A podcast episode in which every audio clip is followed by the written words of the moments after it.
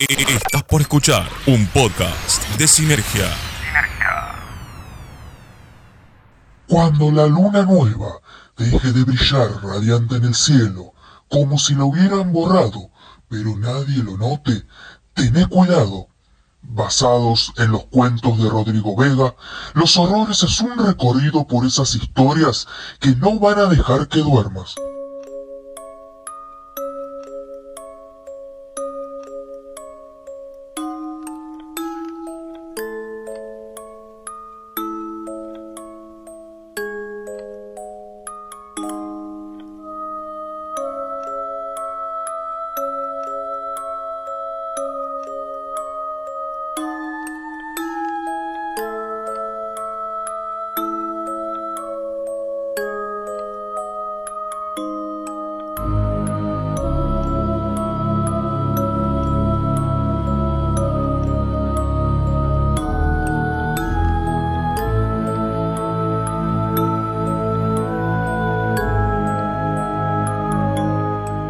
Anoche volví a soñar con ellos, ha sucedido tantas veces, noches enteras repitiendo los sucesos, tanto que he logrado recorrer varios pasajes del sueño, el laberinto de cajas donde siempre termino jugando a la presa y el cazador, sucediendo en mi mente días enteros, viendo la luna ascender junto a una lluvia permanente de estrellas, o al sol descender apagándose como la llama de una estufa, desde la ventana del depósito eterno, deambulando sin encontrar salida ni remedio a mi destino, excepto la que me obliga a despertar gritando. Tras cada noche tumultuosa empieza el día en aislamiento. Otro más y van. Ya no llevo la cuenta porque me desanimo a pensar en otro año perdido, aunque esta vez no sea mi culpa. Ni siquiera verme me suscita mi sonrisa. El humor es cosa de otra época, aquella distante cuando salí a tomar una cerveza con amigos, con los pocos que aún quedan fieles, resistentes al paso de los años. Comienzo la mañana quitando latas de cerveza de la mesa ratona, sabiendo que esa es la salida moderna, una cerveza entre amigos vía videollamada. Al menos no estoy solo, mi perro está conmigo, siempre cerca. Intento no sacar a mi perro muy tarde. Siento que el panorama nocturno contribuye al imaginario de mis sueños. El recorrido breve por la plaza cerca de casa de la mañana se convierte en solo una vuelta a la manzana por la tarde y finalmente en la cuadra donde vivo a la noche para luego regresar a la solemnidad de los espacios comunes del edificio sin gente a la vista, sabiendo que todos están concentrados en sus pequeños mundos y quien sea esté afuera básicamente queda liberado a su suerte. Motivo de mis pensamientos, catalizador de mis sueños, donde una manada de fieras pisotea mi subconsciente. El problema es que hay algo más en mí, algo que no habría notado de continuar la realidad con la rutina. Las fracturas en nuestra continuidad colectiva son el espacio propicio para aquello que componen los cuentos, la fantasía. Observo en mis sueños cómo la energía florece donde había puestos de revistas, veredas de cafeterías, son pequeños detalles imperceptibles que no estaban ayer. Las galerías vacías que recorro en mi mente, donde compro ropa que se vendía hace 15 años atrás en mi adolescencia, tienen el sonido de la brisa que dispersa esta especie olvidada por la ciudad. Sucesos sin explicación racional durante este tiempo animales en extinción regresando a, espacios donde la naturaleza reinaba, marcan el camino para otros. Me sorprende sentir tan intensamente la alerta en mi cuerpo, cuando recorro peatonales desiertas y escucho su llamado. Saber que están llegando a mi concentro me exaspera. Es cuando comienzo a buscar dos cosas. Refugio en un depósito abandonado, cuyas filas de cajas apiladas hasta donde consigo vislumbrar lo vuelven eterno. Y lo más urgente, despertar. Sin embargo, esta vez no desperté gritando, tampoco desperté de día, sino en plena madrugada, con la puerta abierta y mi perro desaparecido. Me cambié tan rápido como pude y salí a buscarlo en el pasillo, pero me vestí para salir a la calle, porque sabía dentro de mí, sabía que no sería tan simple. Debí presentir también que tendría que salir más protegido, porque no hay nadie en la calle, desde luego, y también porque escucho su llamado, acá enfrente del edificio, en pleno centro, en la realidad. Busco a mi perro, lo llamo conteniendo mi voz para no llamar la atención. Cuando llego a la esquina lo intuyo, temo que sé dónde está. Llego a la plaza que mi perro disfruta tanto. Son tan solo tres cuadras desde el edificio. Nadie a la vista. La noche fresca y clara. Siento las hojas frías de las plantas y el pasto brillante y lleno de color moja levemente mis zapatillas. Veo a mi perro. El desgraciado está jugando sin problemas. Corre atento. No puedo ver qué hay detrás de los arbustos. Está jugando con algo.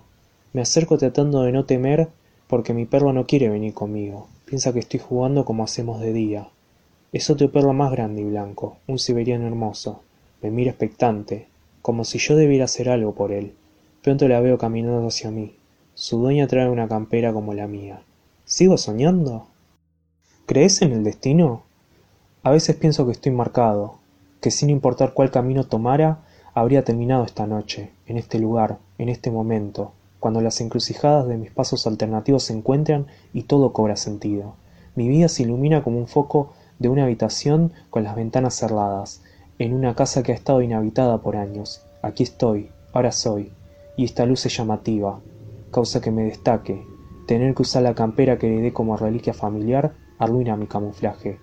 La hemos tenido por la buena suerte y porque el tiempo parece no afectarle en absoluto. Está nueva, como si lo hubiera comprado este año. Pero he llegado a este punto de todos modos, porque es mi destino. ¿De qué otro modo podría explicar que me hayan encontrado? Le pregunto qué hace acá a esta hora. Sonríe y me dice, supuse que no estaría sola esta vez.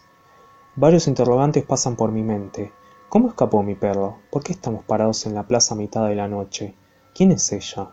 Parece leerlos en mi mirada, y me dice que vino porque la calma del mundo permite escucharlos mejor.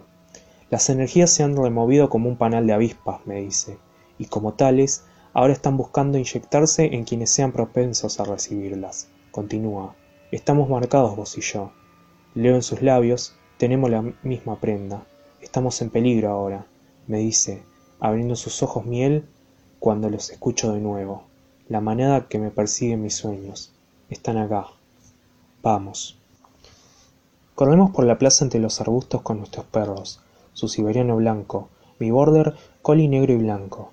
Las camperas destellan entre los verdes pardos, parecen intensificar su color cuando el sollleo se acercan. En lugar de temer siento energía como nunca antes. Donde había dudas, escucho respuestas.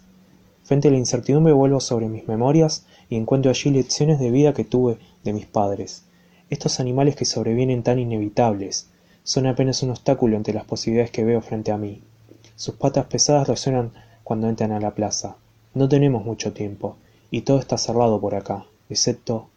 Oh, no es posible. ¿Esto está pasando?